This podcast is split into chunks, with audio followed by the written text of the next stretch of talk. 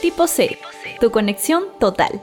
Acá te informaremos y advertiremos sobre las novedades que existen en el mundo. Prepárense porque está a punto de empezar un nuevo capítulo de tu podcast favorito.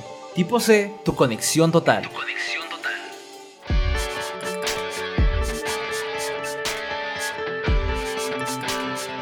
Hey, muy buenas a todos y bienvenidos a un nuevo episodio de Tipo C, tu conexión total. Chicos, es un gusto estar con ustedes de vuelta una semana más y como siempre, mi nombre es Eduardo Guerra y me encuentro con mis compañeros Nicolás Rodríguez y Daniela Orellana. ¿Cómo están chicos? Y nos encontramos en este nuevo episodio, episodio 14 ya.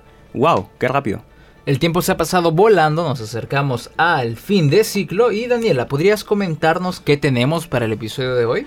Sí, Eduardo, por supuesto. El tema del episodio de hoy es la inteligencia artificial en el periodismo. Y vamos a ver el tema si es ético o no utilizarlo en alguna de nuestras labores. Como los oyentes saben, aquí Nicolás, Eduardo y yo somos periodistas, nos estamos formando para ser periodistas y es por eso que este tema es súper importante y especial para nosotros. Muy bien, eso suena perfecto, por fin un tema que nos compete de forma más cercana. Que nos afecta. Que nos afecta, eso es cierto. ¿Y qué más? ¿Qué tenemos para el día de hoy? Bueno, Eduardo, tenemos un monólogo preparado por ti justamente y luego de eso tendremos un sondeo elaborado por nuestra queridísima compañera Melina Vega, como siempre. Nicolás, ¿de qué va a tratar el sondeo esta oportunidad? Así es, Daniela. Y bueno, el día de hoy le preguntamos, eh, bueno, Melina le preguntó, ¿crees que usar la inteligencia artificial en el periodismo es ético? Pues esta es la pregunta que Melina Vega le ha hecho a nuestros oyentes y estamos pues ansiosos por escuchar cuáles han sido sus respuestas. Asimismo, también tenemos nuestro segmento favorito, Pregúntale a ChatGPT. Y el día de hoy le preguntamos, ¿la IA es una herramienta de apoyo o una amenaza para el periodismo? Y finalmente, un ranking elaborado por Nicolás, donde nos contará 5 usos indebidos de la inteligencia artificial en el periodismo. Así es, así que ahora sí, sin más preámbulo, le damos pase a tu monólogo, Eduardo. Vamos.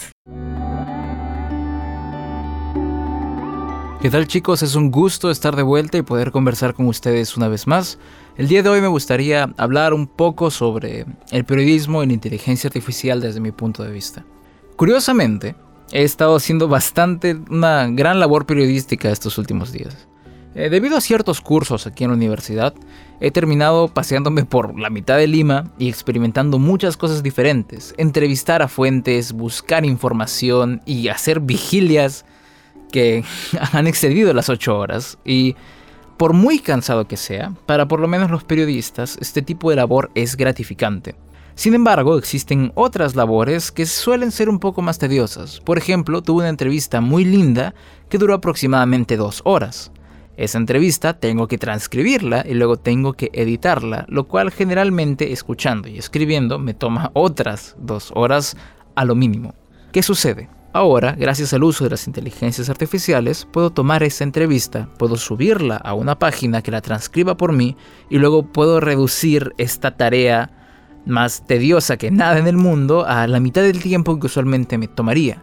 Ahora, ¿qué me diferencia a mí, un periodista o por lo menos un estudiante de periodismo, a cualquier persona que pueda realizar esta misma labor? Pueda ir a hacer una pregunta, pueda ir a subir toda este MP3 a una página y recibir la misma información. Yo pienso que aquí es donde está el verdadero dilema y donde empezamos a ver el problema sobre el uso de las inteligencias artificiales. Muchas veces lo que diferencia a cualquier periodista de alguno, digamos, un poco más reconocido son las opiniones que puede tener. Los columnistas son completamente diferentes a los periodistas que escriben notas informativas en el día a día. Pero ¿qué sucede si un columnista empieza a usar la inteligencia artificial para escribir sus notas de opinión? Porque esto no debería ser una sorpresa para nadie. Los periodistas usan ChatGPT para escribir notas, para escribir cualquier pedazo de información que a veces puede ser tedioso de hacer. Si tú le das la prompt adecuada, te puede soltar cualquier tipo de noticia y entonces la labor del periodista ya no es verdaderamente conocer los hechos, sino editar un pedazo de texto hecho por inteligencia artificial. Si la labor del periodista era tener una opinión, ahora solo es pedirle a ChatGPT que te dé una más acertada para el público coloquial. Entonces, siento que hay cosas que no están funcionando correctamente. Ciertas cosas que nos dejan ver cómo no estamos utilizando la inteligencia artificial correctamente. Si antes la gente le tenía miedo a las calculadoras, tiene sentido que le tengan miedo a la inteligencia artificial, pero creo que no tenemos en cuenta el problema que esto nos está generando. Porque si permitimos a ChatGPT o a cualquier inteligencia artificial la oportunidad de reemplazarnos, la oportunidad de cumplir con la labor que deberíamos estar haciendo nosotros, entonces somos un producto desechable más, un producto olvidable más, un producto reemplazable como cualquier otro en el mercado. Es por eso que pienso que los periodistas en general, o cualquier persona que pueda estar escuchando esto, algún abogado, algún redactor, no permitan, por muy fácil que sea, que su labor sea completamente relevada por una inteligencia artificial. Porque en primera la estás entrenando para hacer tu trabajo y créeme que lo va a hacer porque a una compañía no le tardaría poco más de un año de poder desarrollar correctamente el software para reemplazar a un periodista de nota informativa, sino usa estas herramientas como lo que fueron diseñadas para hacer, como herramientas. No le pidas a ChatGPT que te escriba una nota, pídele que te dé los lineamientos de cómo poder ordenarla. No le pidas a ChatGPT que te dé una opinión al respecto, dile que te dé hechos que tal vez no sean de fácil acceso para que tú puedas generar una verdadera opinión propia al respecto, lo cual te da valor como un periodista de opinión. La gente nos escucha por múltiples razones por accesibilidad, porque nos acercamos más a su lineamiento político o porque simplemente le agrada la personalidad de la persona que está escribiendo. Si perdemos eso, no tenemos nada. Siento que todo el periodismo, todo, no importa cuál sea, es objetivamente no puede decir que es verdad. Los medios se esfuerzan por agarrar y decir nosotros tenemos la verdad y esto es lo que vimos y esto es lo que pasó, pero que alguien esté ahí para contar la noticia implica que alguien estuvo allí para verla y cada persona ve el mundo de forma diferente. Esto, de cierta forma, si bien es cierto no es la verdad, le da valor a la propia experiencia humana y a la experiencia de poder consumir el periodismo y consumir cualquier noticia. Si perdemos eso, verdaderamente nos acercamos a un mundo en el que no tendremos nada.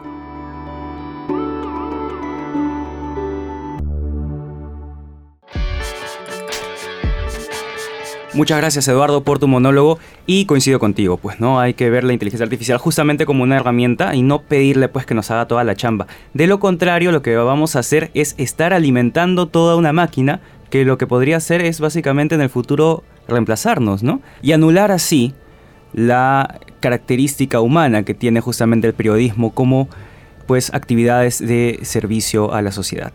La verdad me ha parecido algo interesante que mencionaba Eduardo sobre esto de ser reemplazable y darle las herramientas a una inteligencia artificial para que nos haga reemplazables. Pero lo que me importa acá es de dónde nace este concepto, este miedo, ¿no? Y yo sí algo que considero es que no podemos empezar a satanizar la inteligencia artificial sin ponernos un poco en contexto. Y con esto me refiero a que el mercado laboral para los periodistas ahorita, yo diría que sí es algo que me da más miedo que la inteligencia artificial. Y lo digo porque siento que ahora se espera mucho de nosotros, se espera que sepamos un poco de todo, y no solamente en información, sino también en saber utilizar cámaras, saber redactar un texto, ser el mejor entrevistador, ser esto, tener la mejor opinión. Entonces yo considero que, si bien es cierto, ahí, por ejemplo, herramientas como ChatGPT pueden ser amenazadoras por lo rápido que, evolucionan y que se perfeccionan. También considero que hay que ponernos a pensar para quién estaríamos trabajando, ¿no? Si es que al final deciden preferir una inteligencia artificial que nosotros los periodistas. Eso también me parecería bueno analizarlo. Yo creo que en el mundo o la sociedad, sociedad en la que vivimos, estamos conscientes de casi cualquier compañía, cualquier empresa va a buscar un margen de ganancia. Y yo pienso que es mucho más fácil que escojan un programa, que escojan 20 redactores, que, bueno, al final los sueldos que le das pesan. Y bueno, es un mundo capitalista. ¿Para quién trabajas? La verdad, uno no termina nunca de saber para quién está trabajando. Y si los intereses de esas personas siempre van a estar por encima de tu opinión o tu bienestar, o por lo menos de tu moral como periodista, entonces uno tiene que buscar otro lugar y otro lugar y otro lugar porque o nos vendemos, que pasa y no siempre está mal. o intentamos luchar por algo en lo que de verdad creemos que termina siendo el verdadero periodismo. Estoy de acuerdo, es como que es una decisión que todos los periodistas debemos de tomar, ¿no? Por dónde vamos a orientarnos. Es difícil porque puede limitarnos este mercado del cual hablas. Y bueno, con las inteligencias artificiales en mayor medida. Pero creo que ya depende de, cada uno y de, y de, nuestra ética, que justamente vamos a ahondar más en el episodio de hoy sobre esto. Ya lo, lo que hacemos, ¿no? Ahora, ¿sabes? Me preocupa algo que de repente pueda tener los productos hechos con inteligencia artificial, los productos periodísticos, buena recepción en, la, en el público. Y eso nos pondría en una situación pues delicada. Yo creo que ya los está teniendo, ya está teniendo esta recepción porque ya se están usando estos productos. Muchos redactores ya usan inteligencia artificial de forma tanto descarada y la gente no nota la diferencia y creo que ese es nuestro error porque hemos permitido que nuestro trabajo sea tan estandarizado, tan generalizado, tan... Tan poco creativo a veces. Exactamente, que ya no hay diferencia. Exactamente. Yo a veces cuando voy en, en, la, en el micro, ¿no? Veo a personas pues este, en el TikTok y veo que están viendo pues eh, videos de un ente hablando y es una figura en 3D generada con inteligencia artificial que les habla como si fuese un influencer, les cuenta historias sobre, no sé, la Primera Guerra Mundial, la Segunda Guerra. O sea, a final de cuentas parece que al oyente ya no le interesa quién le cuenta la historia, sino simplemente la historia. Y pues creo que es allí donde tenemos que reflexionar en por qué nos estamos haciendo prescindibles los periodistas. Muy bien, pero podemos seguir reflexionando sobre esto en el siguiente segmento, en el cual nuestra querida compañera Melina Vega ha entrevistado a alumnos de periodismo y ella les hizo la pregunta, ¿crees que usar la inteligencia artificial en el periodismo es ético? Así que vamos a descubrirlo y adelante con el sondeo. Compañeros, buen día. Una vez más, Melina Vega encuestando a más jóvenes en Lima y esta vez no se me escapan porque hoy ellos me van a comentar si creen que usar la IA en el periodismo es ético o no. Mi nombre es Angie Vargas y considero que el uso de la inteligencia artificial en el periodismo va a depender del caso. Por ejemplo, si ponemos a una inteligencia artificial a editar textos, sería ético porque es una ayuda para mí como periodista los editores. Pero, en cambio, si ponemos a una inteligencia artificial a crear una nota informativa un trabajo de investigación, no va a ser ético porque puede desprecisar los hechos, puede añadir cosas que en realidad no sucedieron y crear desinformación. Soy Camila Tapia y considero que usar inteligencia artificial dentro del ámbito periodístico si bien no es ético, no debería utilizarse como una herramienta 100% creíble o uno como periodista guiarse o fiarse completamente de ella. Quizá en el momento te puede ayudar con ciertas cosas, guiarte de repente con ciertos datos o brindarte dónde podrías encontrar ciertas cosas, pero en cuestión de veracidad tendría siempre que ponerse en duda. Mi nombre es Ángel Javier Rojas Espíritu y con respecto a la pregunta, yo considero que no es ético, pero sí es efectivo. Hay que tener en cuenta que cada pregunta periodística tiene que tener un criterio subjetivo, sobre todo, principalmente, ya sea para un entrevistado o para una persona en particular a la cual le quieras hacer esa pregunta. Sin embargo, una IA normalmente va automatizada y tiene respuestas ya predeterminadas, lo cual no es de mucha ayuda. Sin embargo, es efectiva y puede influenciar en el resto. Hola, ¿qué tal? Yo considero que utilizar la inteligencia artificial en el periodismo, yo creo que es una herramienta que nos sirve para dar inicio a algo de lo cuales nosotros queremos comentar. Mas no es algo antiético, es simplemente una ayuda para enclarecer ideas. Hola, soy Karina Patiño y bueno, considero que la IA en el periodismo te puede ayudar a buscar información, obtener datos entre ello, pero el periodista debe que investigar si estos datos que te están brindando son los correctos o no, siempre buscar la imparcialidad y la precisión de esto y la veracidad ¿no? de los hechos. Entonces, por este lado sería lo ético del periodista. ¿Y tú crees que el uso de la IA en el periodismo es ético? Mi nombre es Melina Vega y con esta pregunta volvemos a cabina.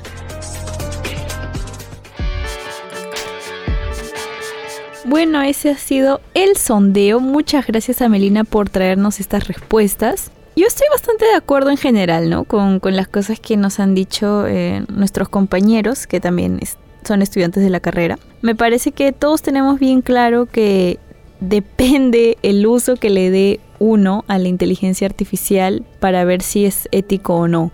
Puede ser, si bien una herramienta, como lo, mencionaba eh, Joaquín, pero yo creo que para este punto ya la ética del periodista tiene que estar muy bien formada porque de lo contrario existen demasiados riesgos, como los que mencionaba Angie, por ejemplo, que puede crear desinformación, ya que, por ejemplo, si le mandas a ChatGPT a que te haga una nota informativa, puede tener muchas imprecisiones y por lo tanto va a alterar los hechos y esto definitivamente no es ético. ¿Ustedes qué piensan, chicos? Yo pienso que para todos nosotros las futuras promesas del periodismo no, hay opiniones de todo tipo, ¿no? Es lo que hemos conversado aquí. ¿Es ético, no es ético? Si ayuda, no, porque de ayuda, ayuda. Pero yo pienso que nadie está poniendo en, juego el uso de la inteligencia artificial. Todos lo usamos, todos la habrán usado, todos la van a usar definitivamente. Incluso en cosas que la gente no se da cuenta. Pero ¿es esto sobre limitar el uso o usarlo correctamente, responsablemente, lo que debemos tener en cuenta? No como un tipo de respuestas más tibias de que sí, que no, pero va, hay que ver. No, yo creo que hay que tener cuidado. A mí me gustó la respuesta de Angie Vargas, ella dijo que en reportajes sí no sería ético.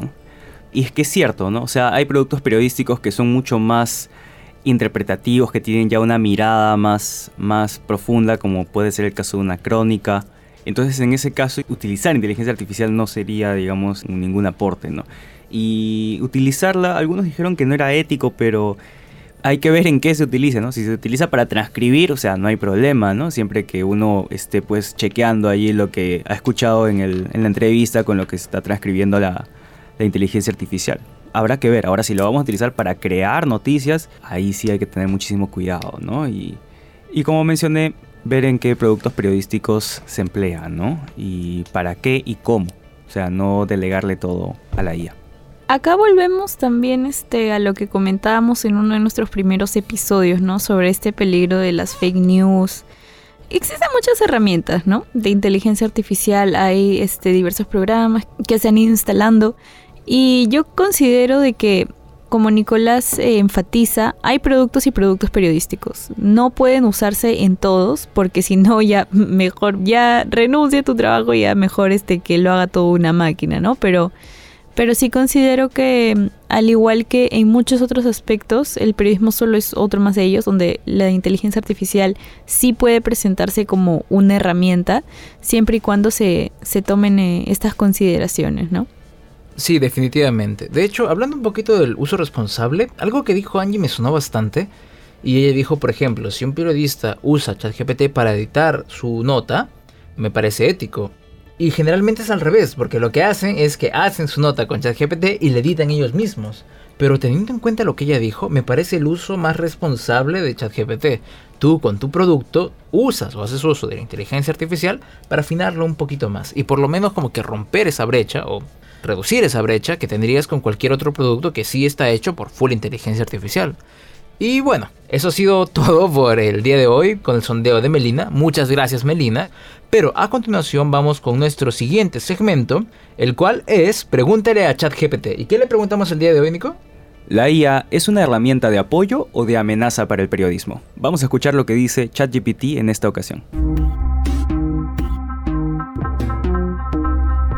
Amigos y amigas del podcast, hoy vamos a adentrarnos en el intrigante mundo de la inteligencia artificial, también conocida como la IA.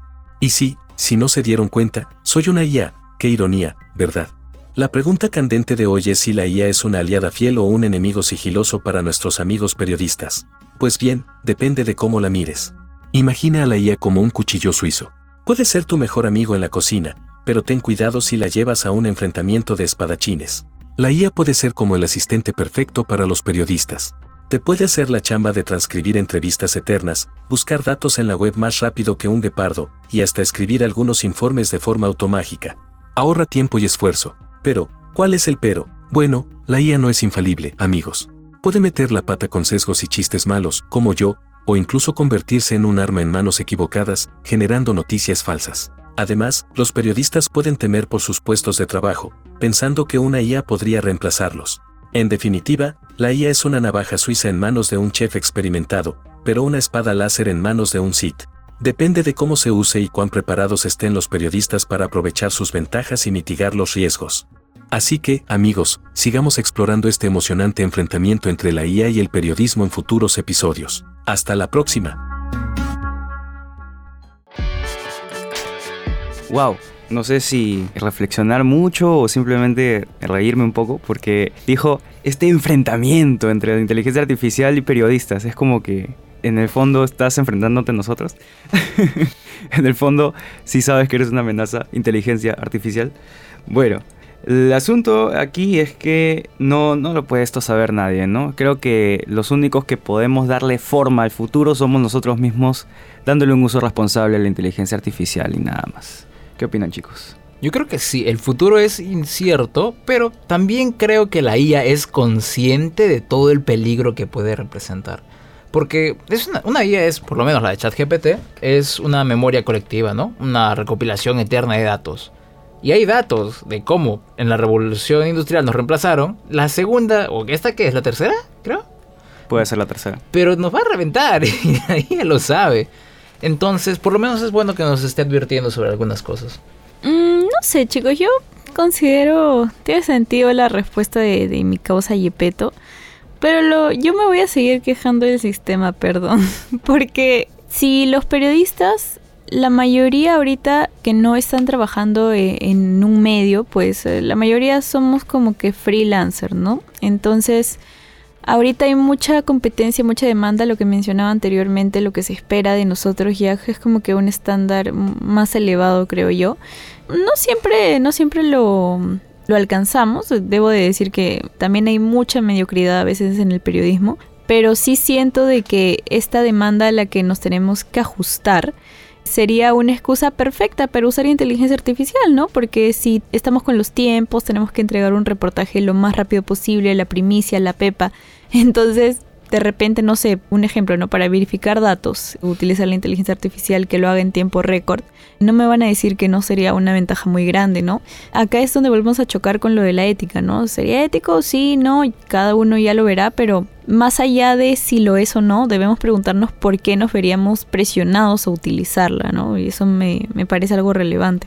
De hecho, creo que si vamos a quejarnos de la sociedad, hay, hay bastante de qué hablar porque no solo mucha gente está trabajando como freelancer, periodistas digamos, sino que a veces el sistema está tan saturado o ya nos están tan reemplazando que he visto muchos periodistas simplemente rindiéndose en trabajar en periodismo. Trabajan en cualquier otra cosa, servicio al cliente. Eh, de hecho, esta empresa de telecomunicaciones que es Teleperformance, que ofrece bastantes apoyos a comunicadores como sí, para trabajar en muchas, muchas cosas. Entonces, si estamos conscientes de que tal vez no vamos a poder ejercer el periodismo como nos va a gustar o ejercerlo en lo absoluto, hay que usar estas habilidades de comunicación para seguir beneficiando a la sociedad de alguna forma. En cualquier tipo de trabajo o cualquier tipo de institución, siento que aún tenemos oportunidad para prosperar.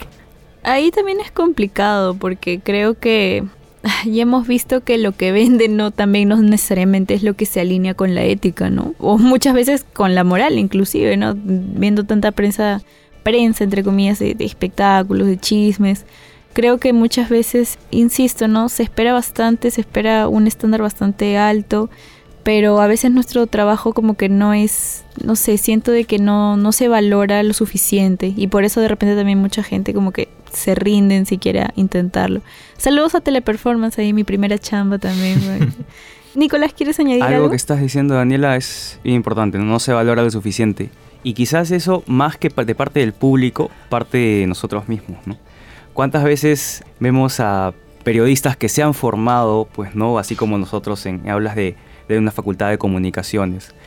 Y de pronto pues les toca en el noticiero dar noticias sobre eh, qué pareja rompió en tal reality, ¿no? Yo creo que eso también es una falta de respeto al periodismo, porque a no ser que te, dediques a espectáculos, si eres un periodista pues que estás allí sentado dando el, el noticiero, no quieres cubrir ese tipo de cosas, ¿no? Todos creo que tenemos esas ansias por, como habías mencionado, conseguir la pepa, hacer una entrevista interesante, una, buena crónica, pero a veces los temas que venden justamente son los más banales. Y esto hace pues que nuestro sitial como comunicadores se vea invadido por cualquier tipo de contenido, ¿no? Y eso es, eso es bastante triste. Así que pues en el tema de revalorar la profesión, más que los usuarios mismos, los oyentes, los lectores, debemos empezar nosotros mismos, ¿no? Por reivindicar el periodismo, tanto en sus prácticas como en el contenido que les damos a la audiencia. Pasamos ahora al ranking. Así es, a continuación tenemos el ranking elaborado por ti, Nicolás, y entonces el tema del día de hoy son cuatro usos indebidos de la inteligencia artificial en el periodismo. Así que vamos a ello. Bienvenidos a otro emocionante ranking de tipo C. El día de hoy estamos explorando un tema crucial en el mundo del periodismo, los cuatro usos indebidos de la inteligencia artificial en el periodismo. Bueno, Nico, yo estoy esperando. Ahora sí no puedo decir aprender porque ya me imagino cuáles serán, pero sí creo que es importante recalcarlos para nuestros oyentes, ¿no? Que tengan bien presente lo que se puede hacer y los límites también, ¿no? En el periodismo con la inteligencia artificial. De hecho, yo sí estoy esperando aprender incluso de las cosas que no debemos hacer, porque como el comentario de hace un rato de Angie en el sondeo, verdaderamente me dio una idea de cómo aplicar correctamente la inteligencia artificial en, nuestro, en nuestra profesión, así que espero poder tener esa clase de ideas otra vez. Muy bien, también puede servir como una advertencia también al público, ¿no? Vamos a ver, ¿qué tenemos para el día de hoy? Número 1. Generación de fake news. Es cierto, algunas personas han utilizado la inteligencia artificial para crear noticias falsas que son sorprendentemente convincentes. Y esto no solo socava la credibilidad del periodismo, sino que también puede propagar información engañosa. Como cuenta una nota realizada por el periodista de Infobae Juan Ríos, durante las elecciones para la alcaldía de Chicago en Estados Unidos, un medio autodenominado Chicago Lakefront News difundió una imagen del candidato Paul Ballas junto con un audio que supuestamente hacía mención a la refinanciación de la policía, a pesar de que en realidad nunca se había referido a ese tema. Las noticias falsas son un problema muy real. Número 2. Automatización sin supervisión. La automatización de la redacción de noticias a través de la inteligencia artificial es una herramienta poderosa, pero si no la supervisamos adecuadamente puede llevar a la publicación de contenido sin verificar. Esto puede resultar en errores graves o incluso la difusión de información sensible sin la debida revisión. Para contrarrestar estos posibles efectos negativos, la World Association of News Publishers recomienda que cuando se emplea la inteligencia artificial en noticias, se deben considerar aspectos clave como la transparencia, la ética, la calidad de los datos, la verificación, la capacitación del personal y la colaboración con científicos de datos, garantizando así un uso óptimo de la tecnología en el periodismo. Número 3. Manipulación de imágenes y videos. La inteligencia artificial se puede utilizar para manipular imágenes y videos de manera que parezcan auténticos, cuando realmente no lo son. Esto crea un dilema ético y puede dañar seriamente la integridad del periodismo. En entrevista para el diario británico The Guardian, Wendy Hall, catedrática de informática en la Universidad de Southampton, expresó, Creo que el uso de tecnologías digitales, incluida la inteligencia artificial, representa una amenaza para nuestros procesos democráticos debería ocupar un lugar destacado en el registro de riesgos de la inteligencia artificial, especialmente con dos importantes elecciones en el Reino Unido y Estados Unidos que se avecinan el próximo año. Número 4. Discriminación y sesgo en la selección de historias. Si los algoritmos de inteligencia artificial se utilizan de manera inadecuada para seleccionar historias o enfoques periodísticos, pueden perpetuar sesgos y discriminación, perjudicando la diversidad y la representatividad en las noticias. Como menciona un artículo del Washington Post escrito por Nitasha Tiku, Kevin Scholl, Su Yu Chen, a medida que las imágenes sintéticas se propagan en la web, podrían revivir estereotipos obsoletos y bastante ofensivos, incorporando ideales desfasados sobre tipos de cuerpo, género y raza en el futuro de la creación de imágenes. Exactamente, Daniela. Por ello, la inteligencia artificial es claro una herramienta poderosa, pero su uso indebido puede también tener consecuencias muy negativas en el periodismo. Por ello, es altamente importante que los periodistas y las organizaciones de noticias utilicen esta tecnología de manera responsable y ética.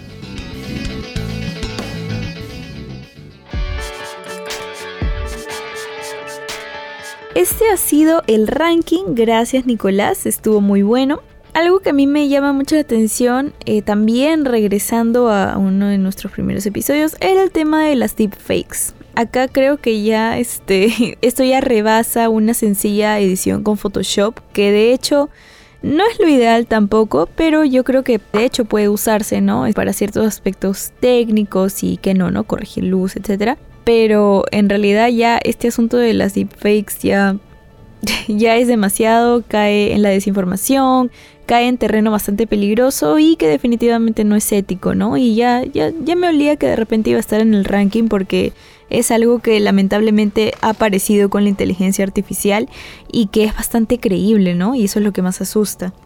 De hecho, hablando también de la generación de imágenes, la verdad a mí me preocupa bastante esto de los estereotipos porque ya se ha visto, por ejemplo, y es solo por poner un ejemplo real.